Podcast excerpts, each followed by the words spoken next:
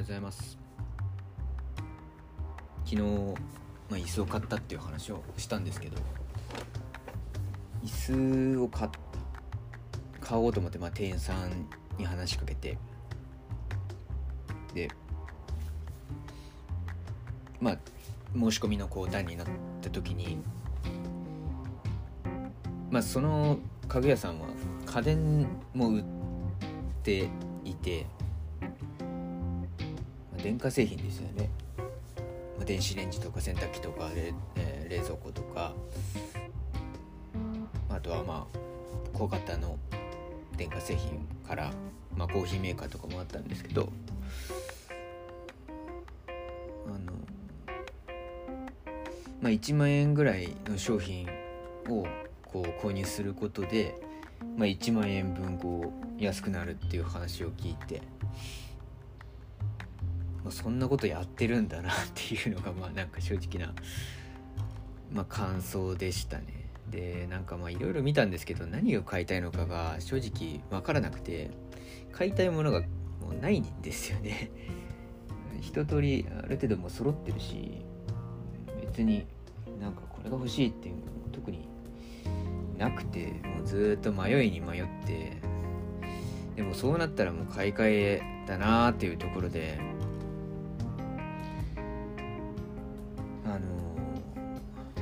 掃除機を買い替えました。なんか本当にうんまあ買い替えたんですけどでも果たしてこの買い替えって必要だったのかなとか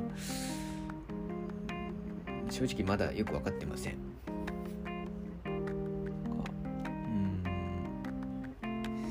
でもなんかこんなことになるのって結構なくてなんかここ数年はこれが欲しいなとかって思いながらでもお金がないなと思って買わずにいたとか動かずにいたけどここに来てなんか欲しいものとかやりたいこととかっていうのが全然ないことに なんか気がついてちょっとびっくりしてます。多分なんかまだ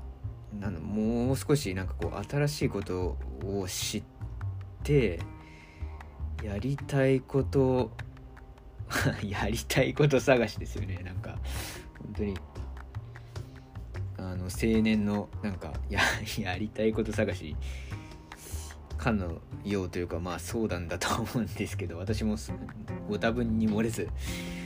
そういう条件にも陥ってるような気がするんですけど、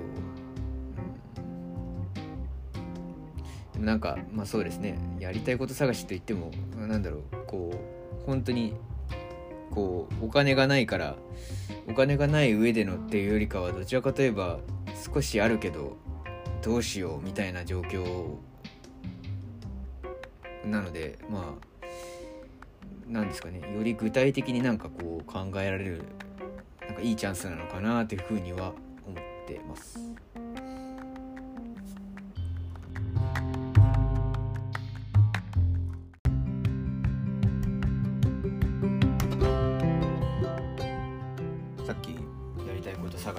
て録音したんですけどまあ別にこうやりたいことがまあ全くないというか今やってることがまあ全くないわけではなくて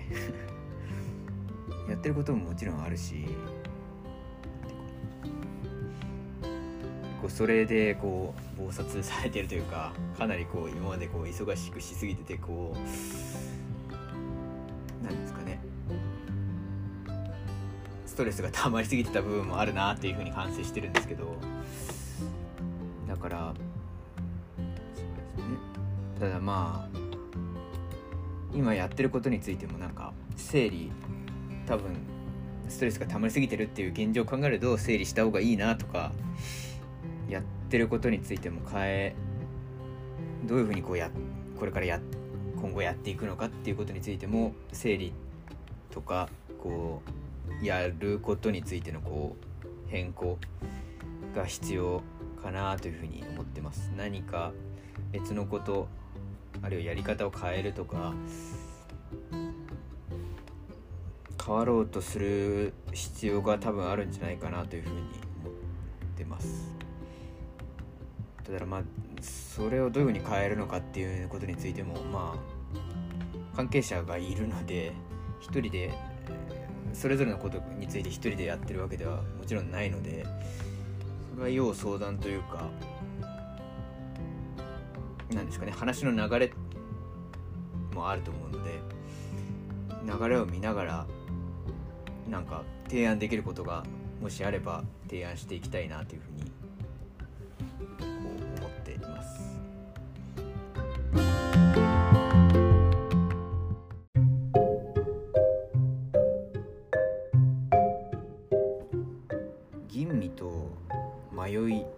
違いが気になってます。というのは最近迷うことが多いな、まあ、昨日とか迷うことが多いなっていうふうに思ったからです迷う例えば迷いで言えば椅子を買ったんですけどまあその椅子を本当に買うの買っていいのか髪の毛を切ったんですけど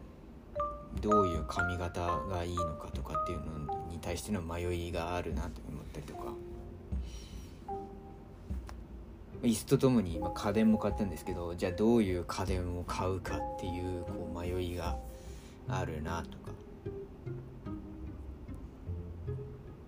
まあ、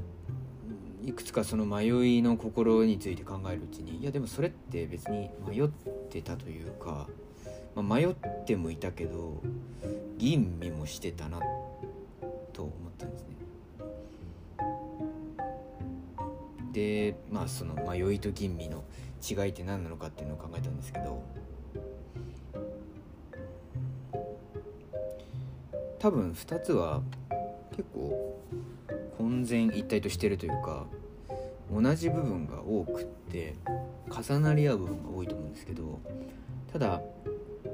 迷いだと別に情報とかこう理性的な考えよりかは感情をベースにしてて吟味だと理性的な考えをベースにしてる。つまりどういう情報があるからある決断を下すっていうまあそういう違いがあるのかなというふうに思いました。やっぱり迷いは不安とか恐れとかそういう感情をベースにしてるしまあうんそれがまあいい悪い善悪の問題かどうかはまた別の問題だと思うんですけど、うん、でもだから迷うことも別にいいんですよね。迷ってるなとかっていうまあだからただまあ 何ですかね。こう自覚することなく迷ってしまうのはまあそれは問題だとは思うんですけどただ別にそれ自体が悪いことじゃなくて例えばじゃあ迷ったとして迷ってるなというふうに自分で自覚してした上でつまりそこには感情があって恐れとか不安があるっていうことが分かって多分初めて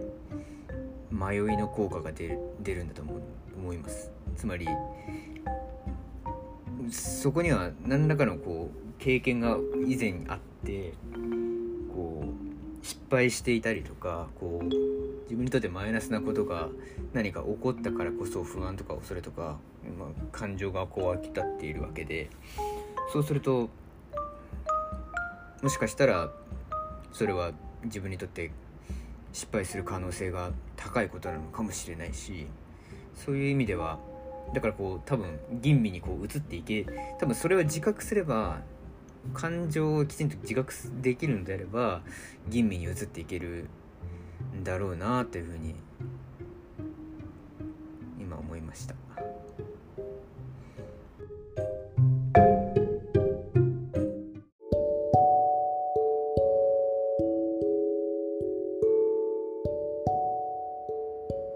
インプットしすぎの兆候について考えました。まあ暇だと結構本とかを読むことが多いんですけど本を読んでると考えを巡らせていると集中力がだんだん切れてきて本を読んでいるんだか自分の中で考えているんだか分からなくなります。しかも頻繁によくなります。それはまずいことだなというふうに最近というか今思っています。やっぱりやまあ最近じゃないですねこれ。まあずっと思ってたんですけどでもどうしたらいいのか分かんなくてでも何が問題なのかどうしたらいいのかもよく分かんなかったんですけどでも多分これってインプットのしすぎでアウトプットが足りてないからなんか考えを巡らせてしまってるんじゃないかなというのが、まあ、今日の結論ですね。これについての結論でやっぱり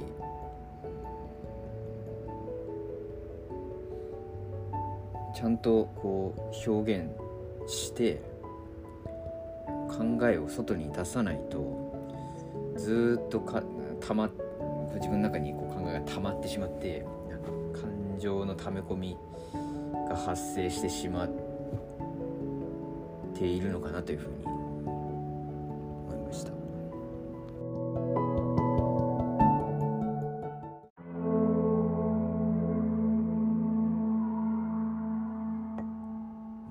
森喜朗さんの発言で、まあ、何かと話題になったオリンピックの精神についてちょっと気になりましてオリンピズムっていう言葉があるっていうことを初めて知ってでまあちょっと図書館から本を借りて一冊ほどこうパラパラ読んでみてるんですけどクーベルタンっていう人が、まあ、その近代オリンピックのそのオリンピズムっていうのをこう考えたっていうふうに、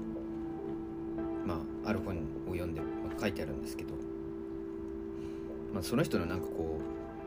うは結構教育熱心でまあ、体育と体育とこう人間のこうをあらゆる幅幅の広いこう知識というかうん身体的にも知的にも道徳的にもこう向上させる考え方としてこう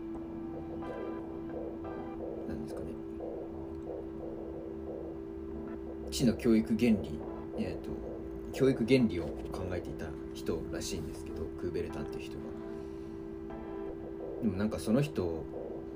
の言っていたそのうん知